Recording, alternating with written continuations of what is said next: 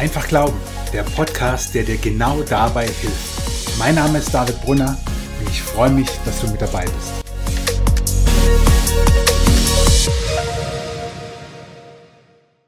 Der Krieg im Nahen Osten wühlt uns alle auf und er hinterlässt in uns auch ein Gefühl der Ohnmacht und der Erschütterung. So viele Todesopfer, so viel Leid, so viel Zerstörung. Dabei spielt es keine Rolle, auf welcher Seite, in Anführungszeichen, die Todesopfer zu beklagen sind. Jedes Todesopfer ist ein Todesopfer zu viel. In diesem Podcast gehe ich den Fragen nach, wer ist die Hamas? Was hat es mit diesem Nahostkonflikt auch geschichtlich auf sich? Warum ist Antisemitismus immer teuflisch und was kann ich als ganz normaler Mensch hier in Deutschland, wo du vielleicht den Podcast hörst, eigentlich tun? Dieser Podcast ist mein Herzensanliegen und dieser Podcast ist etwas Besonderes, denn er ist kein klassischer Podcast, sondern du wirst jetzt gleich die Predigt hören, die ich am 19. November 2023, also vor ein paar Tagen, gehalten habe in meiner Gemeinde und die unglaublich hohe Resonanz erzeugt hat. Und das zeigt mir, wie wichtig dieses Thema ist. Ich wünsche dir viel Inspiration und viel Segen beim Hören. Ich habe in dieser Woche nach Rücksprache mit den Ältesten das Thema für diese Predigt heute geändert. Normalerweise sind wir in unserer, Reihe Home Run, wo es um die Ewigkeit geht, aber ihr seht schon, um was es heute gehen wird, nämlich meine biblische Perspektive auf den Nahostkonflikt. Mich treibt es enorm um, was in Israel, Palästina gerade passiert, spätestens seit dem 7. Oktober, auch schon davor. Und ich sage es euch, ich habe es vorhin auch im Team, als wir den Gottesdienst nochmal durchgesprochen haben, gebetet haben, gesagt, ich sage euch das ganz am Anfang, ganz ehrlich, dass ihr vielleicht auch einordnen könnt, warum die Predigt vielleicht sehr leidenschaftlich werden wird. Ich bin enttäuscht bis wütend, wie sehr Christen schweigen. Ich bin enttäuscht bis wütend, wie sehr Christen schweigen. Zu dem, was mit Israel gerade in den letzten Wochen passiert ist. Und warum? Das kriegt ihr vielleicht mit, wenn ihr dieser Predigt lauscht, die, ich habe es gerade schon gesagt, sicherlich eine emotionalere Predigt wird. Also von daher abstrahiert und schaut und prüft zu Hause, was ihr davon mitnehmt, wo ihr sagt, okay, da ist mit ihm jetzt der Gaul durchgegangen und ja, okay, da hat er auch mal recht, ausnahmsweise. Und das Zweite ist für euch zu Hause, macht euch nochmal einen Kaffee, die Predigt könnte länger gehen. Ihr müsst ohne Kaffee durchhalten. Welche Bedeutung hat der Nahostkonflikt für uns als Christen? Das ist die Frage heute. Und eigentlich kann man ja von Nahostkonflikt im Moment gar nicht mehr reden, sondern muss von Nahostkrieg sprechen. Aber Konflikt ist es deswegen, weil es ja seit der Staatengründung Israels und streng genommen schon davor ein Konflikt ist, der mal mehr aufflammt und mal ruhiger ist, aber ganz ruhig ist es nie, nie. Und Bevor wir in das Thema einsteigen und in diese, in, in, in diese ganze Thematik, und ich hoffe nochmal, dass ihr am Ende der Predigt wisst, warum das so wichtig ist für uns als Christen, hier nicht nur Bescheid zu wissen, sondern Stellung zu beziehen. Ich will dir zwei Fragen am Anfang stellen. Zwei Fragen, die auch am Ende dann nochmal kommen. Die erste Frage ist, vor wem beugst du deine Knie? Und die zweite Frage ist, von wem möchtest du Applaus? Und diese zwei Fragen, die hatten wir vor ein paar Wochen, vor wenigen Wochen in unserer Karottenjagdreihe schon. Und ich dachte, wow, hat ja echt viel gebracht. Ironie off. Bevor wir in den Konflikt eintreten, will ich nochmal dir ganz deutlich machen, was die Erwählung Israels bedeutet. Die Erwählung Israels bedeutet, dass Himmel und Erde nicht mehr getrennt sind, sondern dass in Israel Himmel und Erde zusammenkommen. Gott hat Israel erwählt. Warum? In 5. Mose 7, Vers 7 bis 8 steht, nicht hat euch der Herr angenommen und euch erwählt, weil ihr größer wärt als alle Völker, denn du bist das Kleinste unter allen Völkern, sondern weil er euch geliebt hat. Das ist alles. Gott liebt das Volk Israel einfach und deswegen hat er es erwählt. Und dort, wo sein Volk ist, kommen Himmel und Erde zusammen. Es ist das Volk Gottes hier auf der Erde, aber es ist gleichzeitig der Himmel auf der Erde. Es ist und bleibt, und das werden wir sehen, es bleibt bis in alle Ewigkeit Gottes erwähltes Volk. Und An der Stelle will ich kurz einhaken. Was ist dein Verhältnis zu Israel, zu Gottes erwähltem Volk? Ich habe den Eindruck, man spricht in der Theologie auch von Ersatztheologie, dass wir oft denken, nun ja, wir sind ja die Christen, wir haben ja Jesus, den Messias, erkannt, wir sind wiedergeboren, wir sind gläubig, wir werden gerettet, wir werden die Ewigkeit bei Gott verbringen. Die Juden müssen es erst noch für sich klären. Und weißt du was? Das ist pure Arroganz, aber nichts anderes. Denn in der Bibel, nachher, denk dran, Römer 11 werde ich es dir lesen, steht was ganz anderes. Etwas ganz anderes. Ich glaube, das Schweigen von vielen von euch, und ich sage euch auch nachher ganz am Ende der Predigt, warum ich euch persönlich meine, euer Schweigen, dein Schweigen, rührt daher, dass wir unser Verhältnis zu Israel nicht geklärt haben. Okay, jetzt haben manche schon keinen Bock mehr, aber das macht nichts. Das war nur der Anfang. Denn mir ist ganz wichtig, dass wir differenzieren. Wir müssen differenzieren zwischen einem politischen und einem geistlichen Israel. Wir müssen differenzieren zwischen dem, was der Staat Israel mit seiner Regierung macht und was das geistliche Israel ist. Wir müssen differenzieren, was ist heute in Israel und was war oder ist schon seit biblischen Zeiten in Israel. Die jetzige Regierung in Israel Vielleicht haben es manche von euch verfolgt vor dem 7. Oktober, sind in Israel Tausende auf die Straße gegangen, um gegen die sogenannte Justizreform zu demonstrieren. Hat es jemand mitbekommen? Danke, sehr schön. Diese Justizreform ist keine Reform. Das ist das Vorhaben gewesen der jetzigen Regierung, Regierung noch mehr Macht zu haben. Reform, so wurde das halt in den deutschen Medien genannt, ist eine absolut euphemistische Umschreibung, die mit der Realität überhaupt nichts zu tun hat. Das ist keine Reform gewesen. Das geht in Richtung Diktat. So, da sind in Israel Tausende über Wochen auf die Straßen gegangen und haben demonstriert.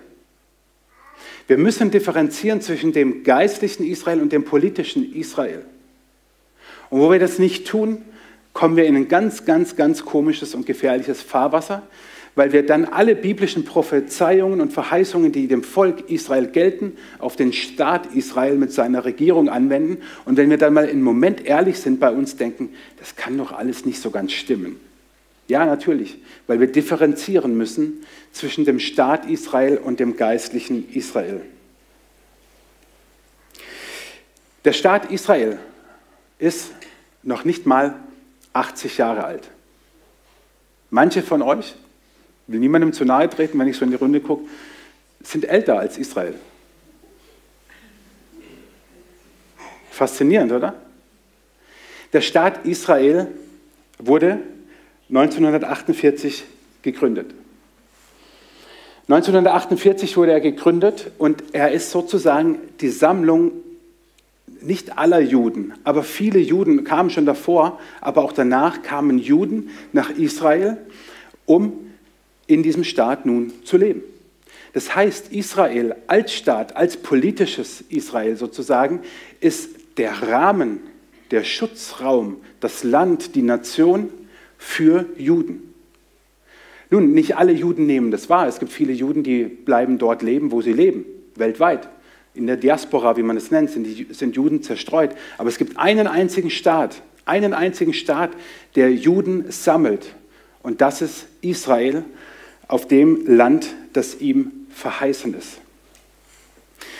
Und ich will mit euch einen Blick jetzt werfen Richtung Ende der Welt. Wer hat Lust aufs Ende der Welt? So, ich habe drei Texte dabei. Drei Texte dabei, die sind nicht ganz ohne. Okay? Und es ist ein bisschen Text, aber ich glaube, dass wir sie lesen müssen, um zu verstehen, welche Bedeutung Israel hat. Ich werde nachher noch mal ganz kurz darauf eingehen, was die Geschichte Israels betrifft. Auch da bitte ich dich aber genau hinzuhören, was weißt du eigentlich durch deinen Geschichtsunterricht von Israel und Palästina. Ich komme nachher noch drauf. Aber ich will jetzt nicht erst nach hinten schauen in die Geschichte, sondern ich will nach vorne schauen und einfach unter, diesem, unter dieser Headline, welche, welche Rolle spielt Israel eigentlich im Blick auf das Ende der Welt? Und das Ende der Welt für uns als Christen ist nicht irgendeines, sondern Jesus kommt wieder. Und das ist das Ende der Welt und nichts anderes. Und wann das sein wird, weiß kein Mensch.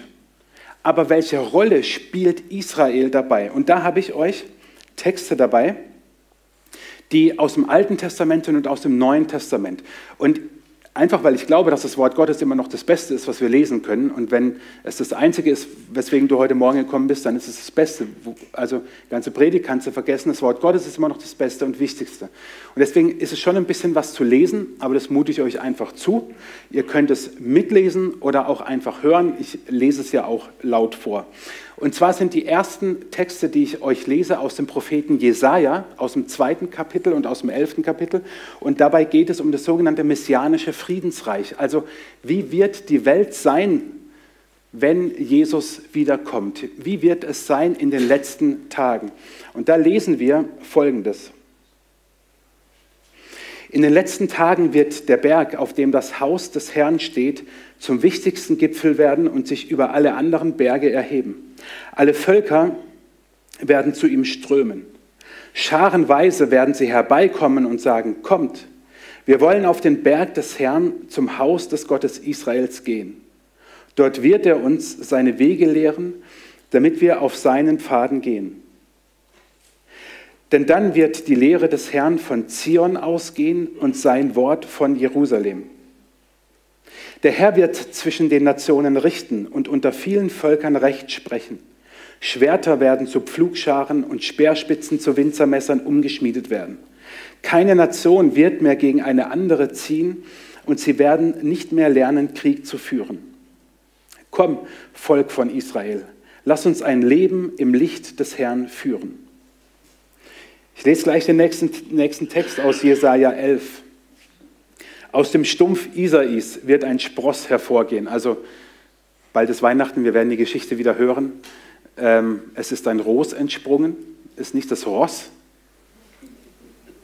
sondern äh, der Reis.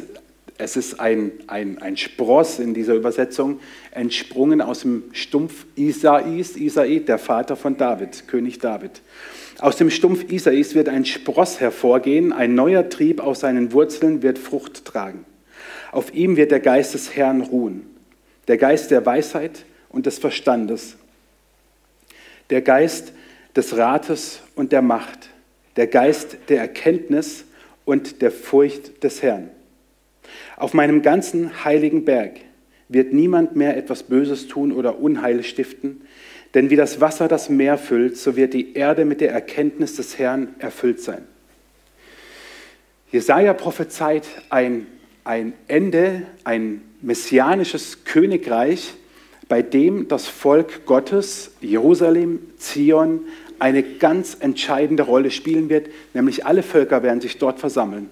Schwerter zu Pflugscharen ist so ein Motto, was man auch in der Friedenspolitik oder Friedensbewegung immer wieder hört, kommt genau daher, dass keine Kriege mehr sein werden. Es wird nur Frieden sein. Es ist ein, ein sehr bildliches eine sehr bildliche Beschreibung von dem, was sein wird. Aber das Volk Israel, Jerusalem, Zion wird die entscheidende Rolle dabei spielen, denn dorthin werden alle gehen. Und dort sind wir noch nicht, denn seit der Staat Israel gegründet wurde, das Einzige, was dort passiert ist, im Sinne von alle gehen dorthin, ist, alle greifen dort an. Schon in den ersten Tagen, als Israel gegründet wurde, der Staat Israel, wurde Israel von den umliegenden Ländern angegriffen.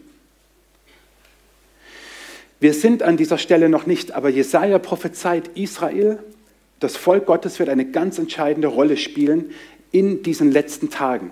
Es wird eine entscheidende Rolle spielen. In Jesaja 2 beginnt es damit. In den letzten Tagen wird der Berg, auf dem das Haus des Herrn steht, zum wichtigsten Gipfel werden. Also Israel spielt die entscheidende Rolle. Und ich habe mich jetzt vorhin schon von der, äh, immer mal wieder so hingewiesen auf, auf den Römerbrief. Und die Stelle möchte ich mit euch lesen und euch bitten, sie aufzusaugen. Denn Luther zum Beispiel, der ja alles andere als ein Freund der Juden war, im Gegenteil, was er über die Juden geschrieben hat, ähm, ist verwerflich und ekelerregend. Und er hat über diese Stellen nicht viel geschrieben. Ihm wäre am liebsten gewesen wahrscheinlich, wenn es Römer Kapitel 9 bis 11 gar nicht geben würde, sondern 8 und dann geht es bei 12 weiter. Aber was steht nun in Römer 11?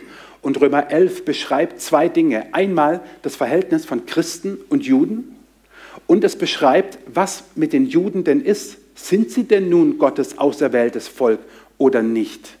Sind sie es oder nicht? Und in Römer, Römer, Römer 11 steht, sorry, dass ich die Luther-Übersetzung genommen habe, aber ich finde, sie bringt es am, am prägnantesten.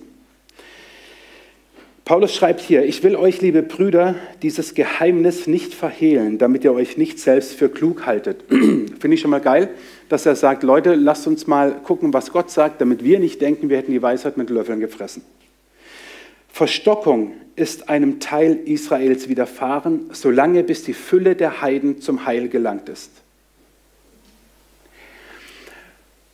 Und so wird ganz Israel gerettet werden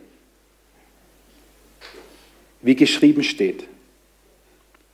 Es wird kommen aus Zion der Erlöser, der abwenden wird alle Gottlosigkeit von Jakob. Und dies ist mein Bund mit ihnen, wenn ich ihre Sünden wegnehmen werde. Im Blick auf das Evangelium sind sie zwar Feinde um euretwillen, aber im Blick auf die Erwählung sind sie Geliebte um der Väter willen. Denn Gottes Gaben und Berufung können ihn nicht gereuen. Denn wie ihr zuvor Gott ungehorsam gewesen seid, nun aber Barmherzigkeit erlangt habt wegen ihrer, ihres Ungehorsams, so sind auch jene jetzt ungehorsam geworden wegen der Barmherzigkeit, die euch widerfahren ist, damit auch sie jetzt Barmherzigkeit erlangen. Denn Gott hat alle eingeschlossen in den Ungehorsam, damit er sich aller erbarme. Paulus beschreibt hier ein Wechselspiel. Er sagt, einmal waren die Juden äh, Gottes Volk und sich dessen auch bewusst und die Heiden haben nichts von Gott gewollt. Und wegen dem Ungehorsam der einen war Gott den anderen gnädig. Und jetzt dreht sich dieses Spiel und er sagt, ich äh, nehme nochmal den, den, den, ersten Teil, er sagt in, ähm, in Römer 11, 25, Verstockung, also ein, ein Nicht-Erkennen dessen, was, was Gott will, Verstockung ähm, ist einem Teil Israels widerfahren, solange bis die Fülle der Heiden zum Heil gelangt ist. Also bis die gerettet sind, die gerettet werden für alle Ewigkeit, wird einem Teil, einem Teil, es gibt ja messianische Juden, also Juden, die an Jesus als den Messias glauben, wird einem Teil der Juden, dem, des Volkes Gottes, Verstockung sein. Sie werden nicht erkennen, was Gottes Wille ist. Aber dann schreibt er im nächsten Vers, und so wird ganz Israel gerettet werden. Es wird ganz Israel gerettet werden. Die Erwählung hat er nicht aufgehoben, schreibt er dann im Weiteren. Wir zitieren manchmal das, was im zweiten Teil kam, denn Gottes Gaben und Berufung können ihn nicht gereuen im Blick auf Berufung, die wir als, als, als Menschen haben, im Blick auf die Gaben, die Fähigkeiten, die Gott uns geschenkt hat. Das ist alles schön und gut, aber wenn wir mal wüssten, was es im Kontext heißt, heißt es, dass Gott es nicht bereut, sein Volk der Juden berufen zu haben. Und er bleibt seiner Berufung treu. Und dann gibt es eben dieses Wechselspiel. Mal sind es die Juden, die mit Gott leben, und dann sind es die Heiden, die ihn eben nicht erkennen. Und dann andersrum wendet sich das Blatt sozusagen. Einigen ist Verstockung widerfahren. Und dann, wir lesen es auch in der, in der, in der Bibel schon, Apostelgeschichte 15, das sogenannte Apostelkonzil, wie man es nennt, wo Petrus und, und andere zusammen, wo sie, wo sie zusammen äh, beschließen, wir missionieren jetzt auch die Heiden. Anfangs galt die gute Botschaft, das Evangelium, nur Juden. In Jerusalem, Urgemeinde, nur Juden erreichte das Evangelium. Aber später dann, also einige Jahre nach dem Tod von Jesus, kamen sie zusammen und haben wie einen, wie einen Vertrag geschlossen, also ganz so war es nicht, aber sie haben sich geeinigt und haben gesagt, okay, ihr zu den Juden, ihr zu den Heiden, also zu denen, die nicht aus dem, aus dem Jüdischen herausgewachsen sind. Paulus schreibt hier ganz deutlich, dass Gott sein Volk nicht verworfen hat. Und wir dürfen als Christen nicht, nicht mal die Haltung haben. Und ich, und ich sage euch, ich könnte wetten, dass einige von euch diese Haltung haben. Und es ist erstmal nicht schlimm, wenn du sie ab heute nicht mehr hast. Ich wette, dass einige diese Haltung haben, zu sagen, ja, wir sind ja die Christen, wir sind jetzt an die Stelle von den Juden getreten. Da komme ich nachher dazu, warum das nicht so ist. Und ich habe einen letzten Text dabei aus der Offenbarung. Letzten Sonntag hat, ging es um Offenbarung. Dann dachte ich, okay, schauen wir mal in die Offenbarung rein. Und auch hier, ich habe wieder die Luther-Übersetzung, weil sie das sehr prägnant zum Ausdruck bringt. Und ich lese euch diesen Text erst einmal, ohne euch jetzt ganz viel über die Offenbarung zu sagen. Und ich habe ihn mal überschrieben mit messianischen Geburtswehen aus Offenbarung 12. Und es erschien ein großes Zeichen am Himmel, eine Frau mit der Sonne bekleidet und der Mond unter ihren Füßen und auf ihrem Haupt eine Krone von zwölf Sternen. Und sie war schwanger und schrie unter Wehen, und hatte große Qual bei der Geburt. Und es erschien ein anderes Zeichen am Himmel, und siehe, ein großer roter Drache, der hatte sieben Häupter und zehn Hörner und auf, seinem, auf seinen Häuptern sieben Kronen. Und sein Schwanz fegte den dritten Teil der Sterne des Himmels hinweg und warf sie auf die Erde. Und der Drache trat vor die Frau, die gebären sollte, damit er, wenn sie geboren hätte, ihr Kind fräße. Und sie gebar einen Sohn, einen Knaben, der alle Völker weiden sollte mit eisernem Stabe. Und ihr Kind wurde entrückt zu Gott und seinem Thron. Und die Frau entfloh in die Wüste, wo sie einen Ort hatte, bereitet von Gott, dass sie dort ernährt werde 1260 Tage. Was hat diese Stelle mit Israel zu tun?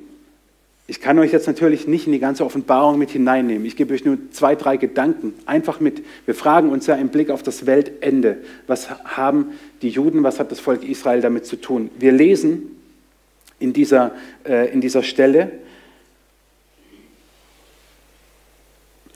Jetzt muss ich ganz kurz euch diesen ersten Teil nochmal einblenden. Wir lesen gleich in, in Vers 1 von der Frau, mit der Sonne bekleidet und der Mond unter ihren Füßen und auf ihrem Haupt eine Krone von zwölf Sternen. Wer hat im Rallyeunterricht aufgepasst? Klasse 1. Josef. Zwölf Sterne, Sonne, Mond, das haben wir alles schon mal gehabt, wo er träumt, dass alle sich verneigen und er ist Papas Liebling. Zwölf liegt man in der Bibel nie falsch, wenn man erstmal denkt, das könnte was mit den zwölf Stämmen Israels zu tun haben. Liegt man nie falsch. Ob so ist, nur weil, weil da 12 Uhr mittags steht, muss es noch nichts mit den Stämmen zu tun haben. Ja? Aber wenn die Zahl 12 kommt, das könnt ihr euch mal merken, wenn ihr Bibel lest, O könnte vielleicht etwas mit den Stämmen Israels zu tun haben. Und genauso auch hier. Man kann, man, dieses Bild wird ganz unterschiedlich ausgelegt. Man kann es auch ganz unterschiedlich auslegen. Das ist überhaupt nicht die Frage.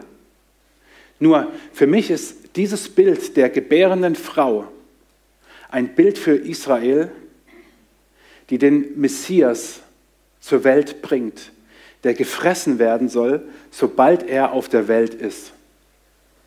Naja, so weit hergeholt ist es nicht. Das schönste Leben hat Jesus nicht geführt.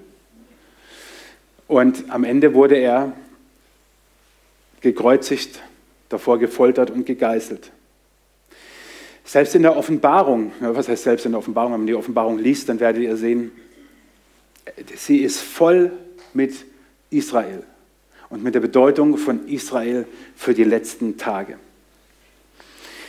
Ich habe euch diese drei Texte nur deswegen mitgebracht, um euch eines deutlich zu machen. Israel spielt eine ganz entscheidende Rolle für das Ende der Welt. Und deswegen, deswegen ist Antisemitismus immer teuflischen Ursprungs. Und das hat eine Logik, die ich euch auf der nächsten Folie einfach mal zeigen will. Und warum ich allergisch werde, wenn Antisemitismus in Deutschland wieder aufkommt. Und jetzt denkt nicht erst an die die ähm, Demonstrationen, die in den Großstädten waren. Denkt daran, was wir alles dulden und wogegen wir nichts sagen. Antisemitismus. Israel spielt eine entscheidende Rolle im Blick auf das Weltende. Das habe ich euch hoffentlich mit ein paar Texten jetzt schon mal nahegebracht. Das Weltende bedeutet den endgültigen Tod des Teufels. Das lesen wir in Offenbarung 20, Vers 14. Der, der Feuersee und so weiter. Der Teufel wird vernichtet. Wann? Am Weltende. Wer spielt eine Rolle? Die Juden. Keine Juden, kein Weltende. Also ist das Ziel des Teufels die Vernichtung der Juden. In Epheser 6, Vers 12 schreibt Paulus, wir kämpfen nicht gegen Fleisch und Blut, sondern gegen Mächte und Gewalten, die in, der, in, in den Welten um uns sind. Und das ist Antisemitismus. Natürlich gebraucht der Teufel Menschen für, zu Antisemitismus, ganz klar. Aber hinter Antisemitismus steckt immer der Teufel, weil er hat das allergrößte Ziel, alle Juden zu vernichten. Alle Juden zu vernichten. Und deswegen ist Antisemitismus nicht einfach nur eine zu verwerfende, es ist ja nicht mal eine Meinung, es ist ja, darf ich jetzt nicht sagen, aber es ist immer teuflischen Ursprungs, weil der, der das, das größte Anliegen hat, alle Juden zu vernichten, ist der Teufel. Weil wenn es keine Juden gibt, gibt es kein Weltende. Und es funktioniert halt einfach nicht. Also er hat die Rechnung ohne Gott gemacht, das ist sein Problem. Aber er versucht es und versucht es und versucht es und versucht es.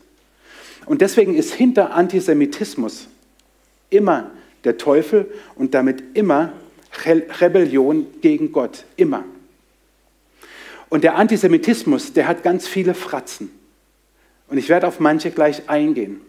Aber ich möchte auf eine, eine ganz besondere Fratze eingehen, nämlich auf diese Frage. Was ist die Hamas?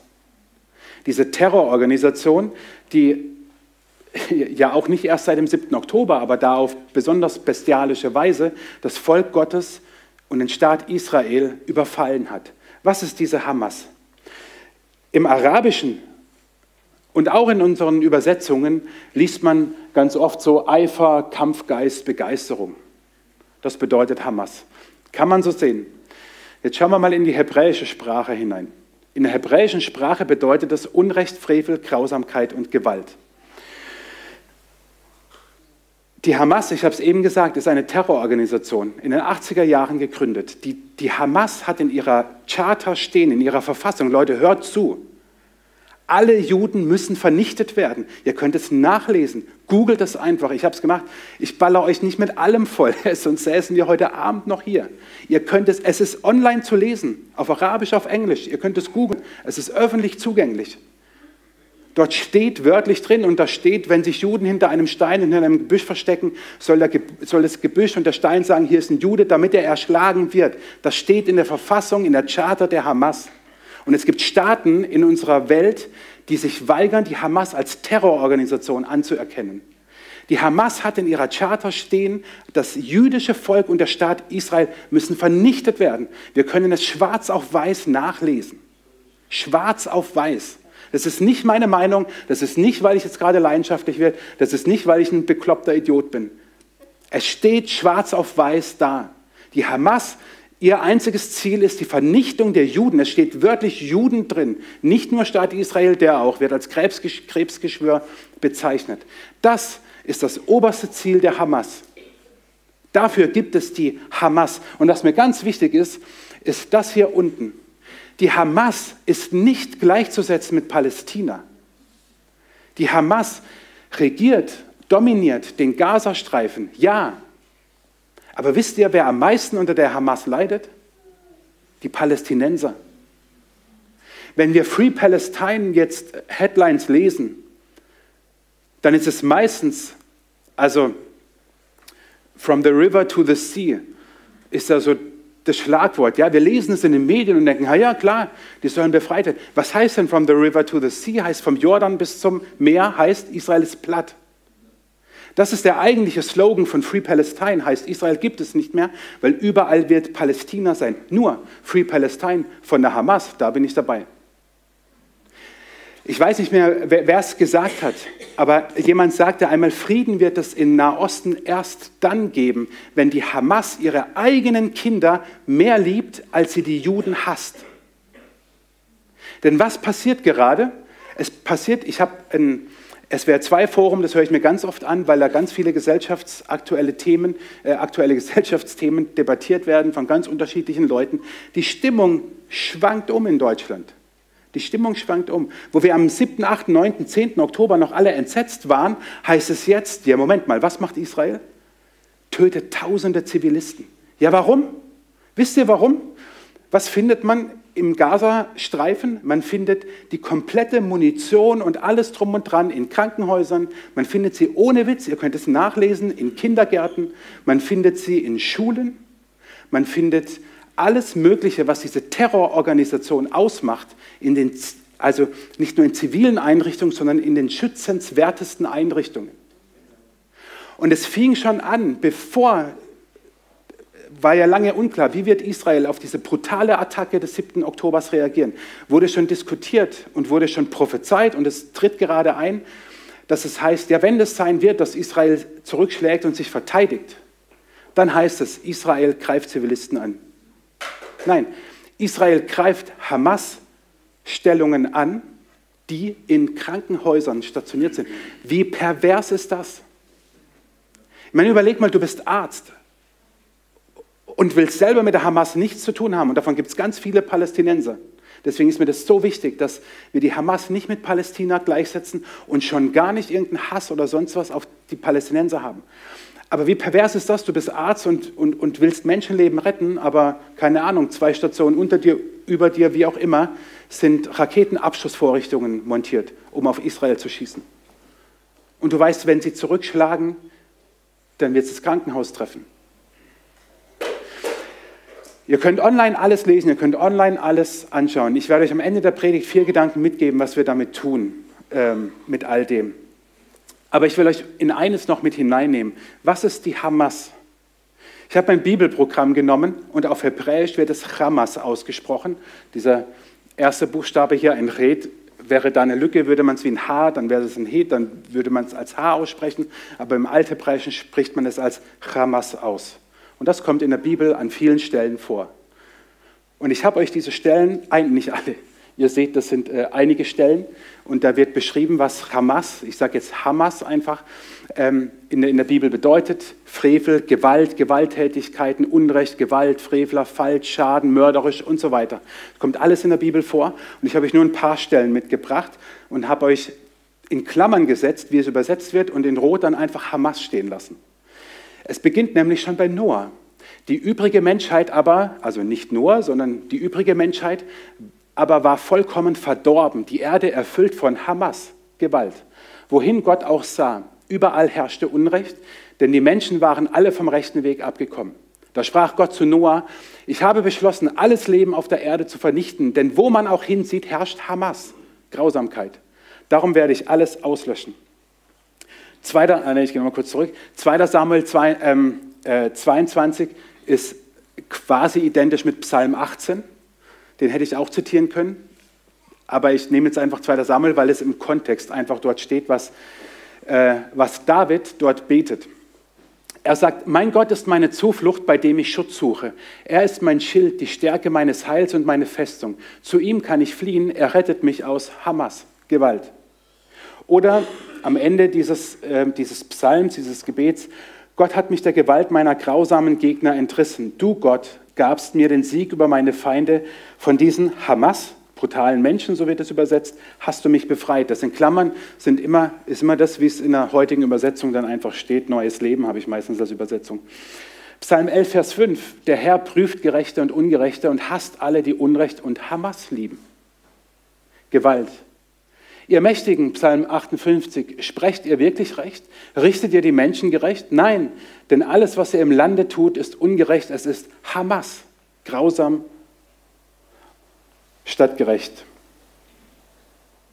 Psalm 72, Vers 13 bis 14. Er hat Mitleid mit den Schwachen und Hilflosen und wird sie retten. Er wird sie aus Unterdrückung und Hamas befreien, denn ihr Leben ist ihm kostbar. Psalm 140, Vers 2. Herr, Rette mich vor bösen Menschen, beschütze mich vor denen, die Hamas Gewalt anwenden. Wenn wir diese Stellen lesen und uns anschauen, was Israel gerade erleiden muss, und ich sage bewusst muss, denn der 7. Oktober war zwar brutal, aber wisst ihr, was das mit den Menschen macht, die jemanden verloren haben, die jetzt erfahren, wie ihre Angehörigen gestorben sind? Und ich habe eine letzte interessante Stelle dabei, in der Hamas im Alten Testament vorkommt, nämlich ist das Jesaja 53.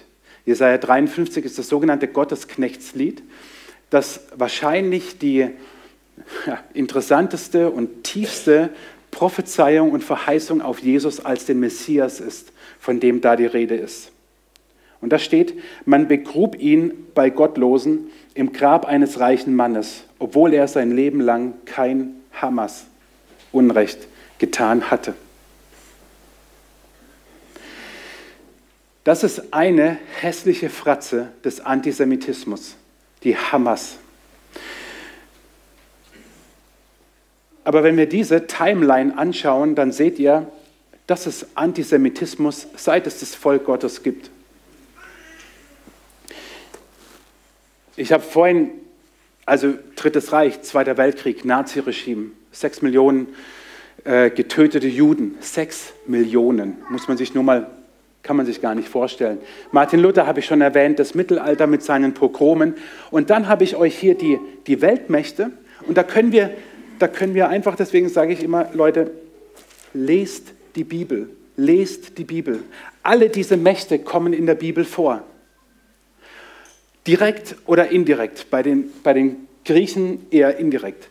Aber alle anderen kommen vorher vor. Die Perser, die Babylonier, babylonisches Exil, von dem Jesaja und Jeremia schreibt, die, die Assyrer, die verantwortlich waren, dass das Nordreich 700, also das Israel ähm, ähm, war ja geteilt in Nordreich und Südreich und das, das Nordreich dann 722 von den Assyrern eingenommen wurde. Die Ägypter, was war mit den Ägyptern? Josef, denkt man die Josef-Geschichte, ja, Kindergottesdienst, Rallyeunterricht und so weiter.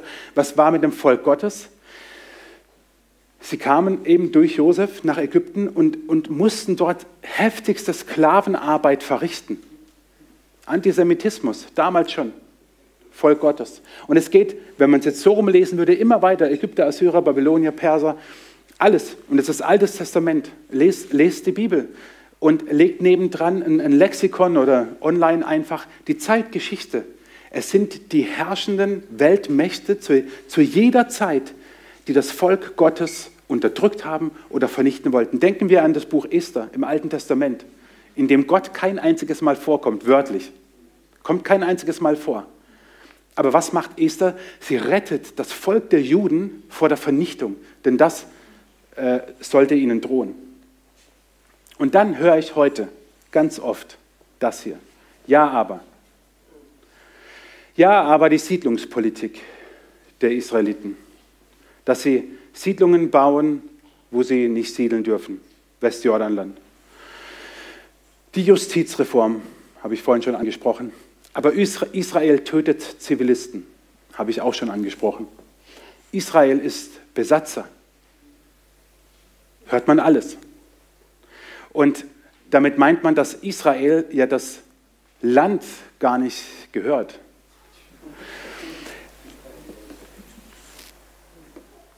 Ich sage euch eins, ich will jetzt auf die Details gar nicht eingehen.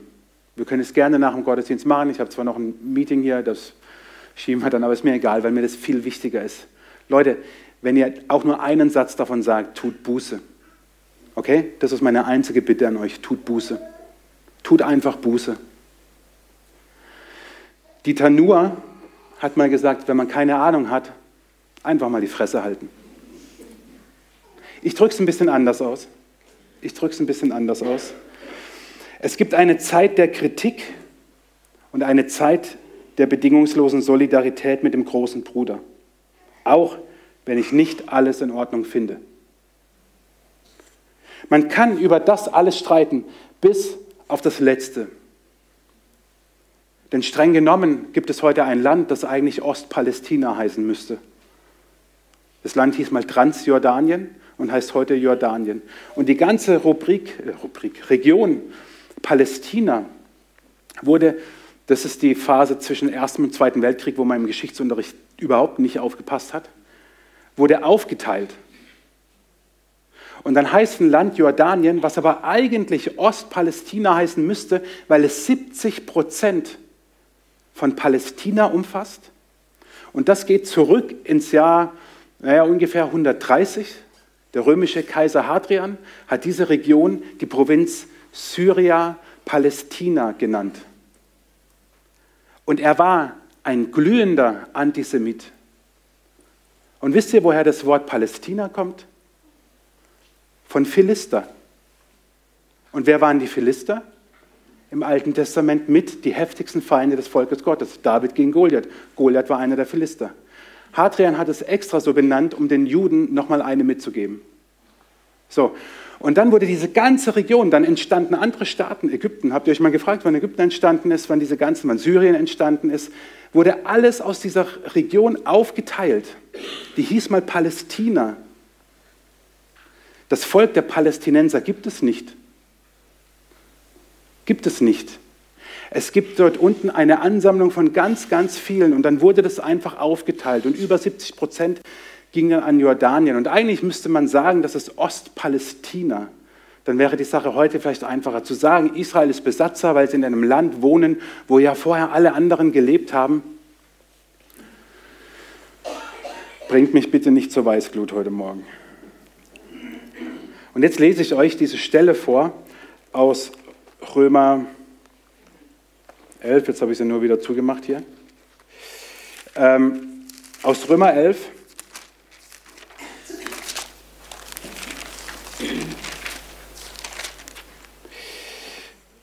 weil ich gerade eben davon gesprochen habe, dass es eine Zeit gibt der Kritik und eine Zeit der unbedingten Solidarität.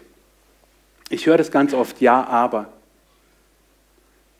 Und du magst mich für diesen Vergleich jetzt steinigen, aber das ist mir egal, weil ich will, will für das Volk Israel einstehen. Wenn aus deiner Familie ein Familienmitglied vergewaltigt wird, und mit nichts anderem kann man den 7. Oktober vergleichen, mit nichts anderem. Wenn ihr sehen würdet, ich habe mir Videos angeguckt, ich habe mir Berichte angeguckt von, von Israelis, ich habe mir die, die, die Bodycam-Videos angeguckt, ich habe mir Sachen ange, durchgelesen von Reportern, mit nichts anderem kannst du es vergleichen.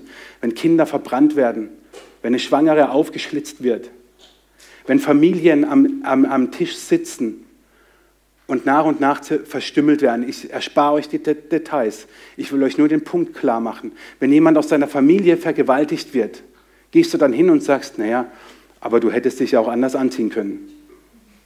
Naja, aber du hättest dich ja auch weniger schminken können. Naja, aber bei deinen Männergeschichten. Allein dein Menschenverstand würde dir sagen, das mache ich nicht. Aber bei Israel machen wir es. Bei Israel sagen wir, ja, aber die Siedlungspolitik, ja, aber sie töten jetzt Zivilisten. Jeder Tote ist ein Toter zu viel. Ob Zivilist oder Soldat spielt gar keine Rolle. Jeder ist zu viel. Aber würdest du so mit jemandem umgehen? Und dann bin ich nämlich wieder an der Stelle, welches Verhältnis hast du zu Israel? Und jetzt komme ich endlich äh, zu Römer 11 nochmal zurück. Vers 17 bis 20. Wenn aber nun einige von euch den Zweigen ausgebrochen wurden und du, der du ein wilder Ölzweig warst, in den Ölbaum eingepfropft wurdest, worden bist und teilbekommen hast an der Wurzel und dem Saft des Ölbaums. So rühme dich nicht gegenüber den Zweigen. Rühmst du dich aber, so sollst du wissen, dass nicht du die Wurzel trägst, sondern die Wurzel trägt dich. Nun sprichst du, die Zweige sind ausgebrochen worden, damit ich eingepfropft würde. Ganz recht. Sie wurden ausgebrochen um ihres Unglaubens willen. Du aber stehst fest durch den Glauben. Sei nicht stolz, sondern fürchte dich. Hier wird verglichen, dass es einen Ölbaum gibt, Israel, und wir als Christen eingepfropft wurden. Das ist alles. Das ist das ganze Bild. Und die Frage ist, ob du dieses Bild hast für dich als Christ, also äh, geparkt hast für dich ob das dein Bild ist. Wir sind nicht losgelöst von Israel, sondern Israel ist der Ölbaum und wir sind ein Zweig davon. Das ist unser Verhältnis zu Israel. Wir sind nicht der Ölbaum, wir ersetzen nicht den Ölbaum, wir sind nicht die Wurzel, wir sind ein Zweig in diesem Ölbaum. Und deswegen spreche ich gerne vom großen Bruder, von Israel, weil es deutlich macht, das ist mein ganz enges Familienmitglied. Vater ist ja im christlichen Glauben schon besetzt. Also, das ist der Schöpfergott. Und jetzt will ich dir ganz am Ende, und jetzt sind wir wirklich gleich durch, will ich dir ein paar Gedanken mitgeben. Was also tun? Was also tun damit? Und da wiederhole ich die zwei Fragen vom Anfang. Vor wem beugst du die Knie?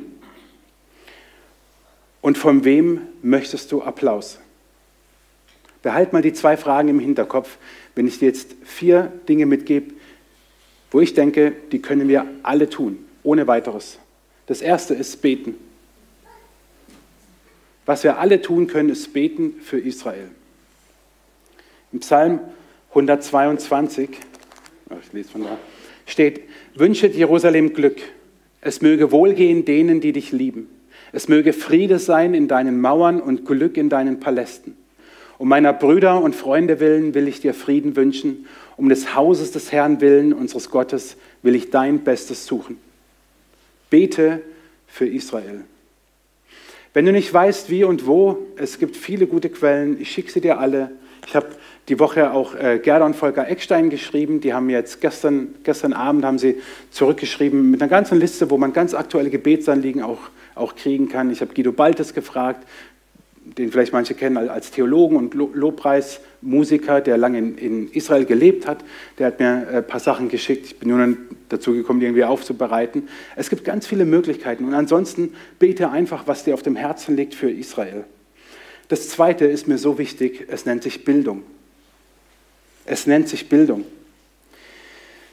Ich habe mir in den letzten Wochen wahrscheinlich so viele Videos und Podcasts angeschaut und angehört über Israel wie noch nie, sowohl theologische als auch rein geschichtliche. Das kannst du auch tun. Du musst nicht Netflixen. Ganz im Ernst. Ich glaube, vieles von dem, was, was heute unser Problem mit Israel ist, weil wir kennen uns nicht aus. Aber ganz ehrlich, wir hatten noch nie so viel Zugang zu Bildung und waren wahrscheinlich noch nie so dumm. Wir können doch ins Netz gehen. Es ist doch alles da. Es ist alles verfügbar. Alles. Bitte nimm das nicht als Ausrede. Boah, ich kenne mich da halt zu wenig aus. So, ah, ich weiß auch nicht so genau. Ja, dann mach dich halt schlau. Meine Güte, ist das so schwer? Ich habe in der Schule auch nicht aufgepasst. Ey, jetzt hört mal weg, ihr Jugendlichen da. Echt, ich habe Schule, echt, das war, alle waren froh, als ich fertig war. Ich habe mein, also mein Wissen, geschichtliches Wissen sicherlich nicht, also wahrscheinlich ist ein guter Grundstein gelegt werden, das ist nicht die Frage, aber nicht primär aus der Schule, glaube ich nicht. Also dann wäre das ganz rudimentär. Also das kam nach und nach, aber bitte, bitte, bitte bildet euch. Und an alle Schüler, passt gut auf in der Schule. Vor allem in Geschichte. Und das meine ich wirklich ernst. Ich hatte halt nicht das Glück, gute Geschichtslehrer zu haben. Aber Geschichte ist so wichtig, weil wir daraus lernen können, was ich nicht wiederholen darf. Und dann alle Pädagogen hier, an alle Pädagogen, ihr habt eine Verantwortung, das meine ich wirklich ernst, ihr habt eine Verantwortung, lebensrelevante Inhalte an Schüler weiterzugeben und sie so aufzubereiten, dass Schüler merken, was die Relevanz davon für ihr Leben ist. Außer Mathelehrer, da wird es schwierig. Zur Bildung. Ich hatte Mathe-Leistungskurs, ich liebe Mathe. Zur Bildung will ich dir nur eins sagen, weil immer wieder die Frage ist, ja, Hamas und Israel. Ein Zitat, das auch nicht von mir ist, aber ich weiß nicht, von wem es ist. Aber ich finde es so gut. Wenn die Hamas die Waffen niederlegt, gibt es keinen Krieg mehr. Wenn Israel die Waffen niederlegt, gibt es kein Israel mehr.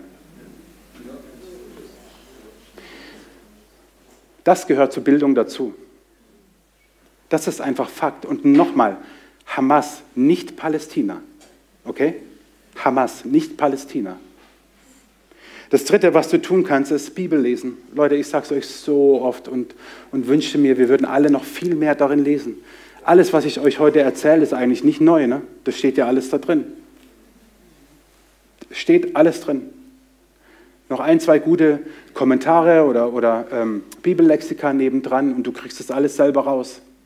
Gut, klar, ich werde dafür bezahlt, irgendwas muss ich ja ausschaffen, das ist mir auch klar.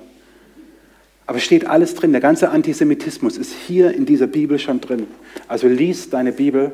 Und das Letzte, oder ein Beispiel besser gesagt, in den Medien liest man jetzt immer mehr, Israel trägt Schuld an dem ganzen Unheil und das auch schon seit Generationen. In der Bibel, Jesus und die Frau am Jakobsbrunnen, Johannes 4, Vers 22 steht, das Heil kommt von den Juden, nicht das Unheil, das Heil. Und ein letzter Gedanke ist, nicht schweigen. Nicht schweigen. Und da komme ich jetzt zu einem, ich, ich glaube wirklich für manche unbequemen Punkt. Denn nicht schweigen heißt, mach deinen Mund auf. Mach deinen Mund auf. Ich habe da mal so ein paar Icons, ne? Instagram, Facebook, dein WhatsApp-Status, Snapchat. Was dort drin steht, in deinem Account, in deinem Status, ist einzig und alleine deine Verantwortung. Und jetzt kommt der Punkt, wo es unbequem wird. Ich folge ja einigen von euch. Ich sehe eure WhatsApp-Stati. Mehrzahl, Bildung. Ich sehe sie. Ich sehe, dass ihr Dinge postet. Das sehe ich. Aber ich sehe kaum was über Israel. Kaum. Ganz ehrlich, kaum. Ich will nicht sagen nichts, das wäre gelogen. Aber ich sehe kaum was. Und jetzt sagst du, ja, ich poste halt nicht so viel. Doch, doch, doch, tust du. Ich weiß, was du letzte Woche gegessen hast. Ich weiß es. Ich weiß auch, wohin dein letzter Ausflug dich geführt hat. Ich weiß es. Ich weiß auch, was dich gerade im Unternehmen umtreibt, ja? dass du eine Stelle suchst oder dass du Werbung gemacht hast. Ich weiß es. Ich habe es doch gesehen. In deinem Status, deiner Meldung. Ich weiß, welche Veranstaltung du in der Gemeinde besucht hast. Ich weiß es, du hast ja ein Foto davon gemacht, hast ja gepostet. Meine einfache Frage ist, warum postest du nicht wenigstens Bete für Israel? Warum tust du das nicht? Du musst ja nicht so eine Fresse haben wie ich, ganz ehrlich. Mir, ich bin halt einfach so, ja, ist okay. Das will ich doch gar nicht. Aber wieso postest du nicht mal das? Bete für Israel. Was hält dich davon ab? Ganz ehrlich, ich weiß es nicht. Da fehlen mir die Worte. Und da spreche ich als euer Pfarrer zu euch, als meinen Gemeindegliedern, wo ich sage, Leute, das geht so nicht.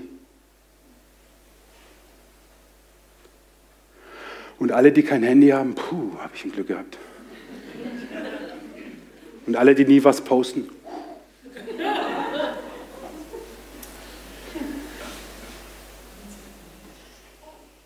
Ich denke, ihr habt den Punkt gekriegt. Es liegt in deiner Verantwortung, was du auf deinen Kanälen postest, was du sagst, was du in Gesprächen sagst. Es liegt in deiner Verantwortung. Und wenn du dir zu unsicher bist, ich weiß nicht, was ich sagen soll, dann mach dich schlau, dann bilde dich. Es, es steht dir so viel zu. Wir haben diese Fahne aufgehängt vor der Kirche in Stühlingen. Es hat nicht 24 Stunden gedauert. Da wurde die Fahne runtergeholt, nachdem sie vorher schon mal erfolglos versucht wurde runterzuholen und verbrannt zu werden. Am nächsten Tag wurde sie nochmal runtergeholt und bespuckt und lag vor der Kirchentür. Ich habe sie genommen, habe sie wieder aufgehängt. Ich weiß das, weil hinten dran, die in Schülingen sich auskennen, wissen, da ist der FX Ruch, der Baumarkt, und da sieht man ein bisschen dieses Kapuff hier, wo der Mitarbeiter immer drin sitzt. Das ist ein ganz netter Kerl, ähm, mit dem habe ich geredet, der hat das alles beobachtet, ist auch teilweise eingeschritten, teilweise kam er aber zu spät. Mitten in der Pampa. Jetzt könnte man sagen, ja, jetzt lass doch das Ding unten. Nein, lasse ich nicht eben genau jetzt erst recht nicht. Es kann doch nicht sein, dass wir hier in der Pampa solch, sowas haben. Das können ja dumme Jungenstreiche gewesen sein. Ja? Das, ich will das ja gar nicht sagen, da kam jetzt ein antisemitischer Mob daher, überhaupt nicht. Aber ich habe äh, hab Videos davon gemacht, ich habe die Videos gepostet, ich habe die auf TikTok, für alle Ü20, das ist so eine Online-Geschichte. Ich habe die auf TikTok hochgeladen Hey, die Kommentare solltet ihr euch mal an, an, anschauen. Nicht gegen mich, aber gegen Israel. Also Antisemitismus in Reinform. Brutal, nur weil ich, dummer Landpfarrer, da irgendwie so eine Fahne aufgehängt habe und davon eine Minute Video mache und hochlade, kommen da Hasskommentare zu Israel. Das könnt ihr euch nicht vorstellen. Ich habe es mir in, in, in der Heftigkeit auch nicht vorstellen können. Und deswegen sind das die vier Punkte. Beten, Bildung, Bibellesen, nicht schweigen. Und bei alledem muss uns eines klar sein. Jesus sendet uns wie Schafe unter die Wölfe. Es gibt keinen Happiness-Preis bei sowas. Es gibt keine Wohlfühlatmosphäre. Gibt es nicht. Gar nicht. Jesus hat es schon ganz klar gesagt und hat gesagt, ich sende euch wie Schafe unter die Wölfe. Das ist nicht angenehm, das ist nicht schön, aber es ist so. Und ich lasse dir diese vier Punkte jetzt einfach mal für einen kurzen Moment stehen, ehe wir Abendmahl feiern wollen. Hören ein bisschen Musik und ich bitte dich einfach mal für einen kurzen Moment in dich zu gehen und dich zu fragen, was ist meins? Also, wo Gott musst du mir noch liebevoll auf die Sprünge helfen?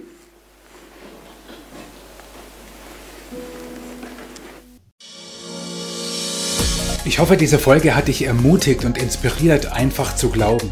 Schreib mir gerne dein Feedback und deine Fragen an info at david-brunner.de oder auf Instagram.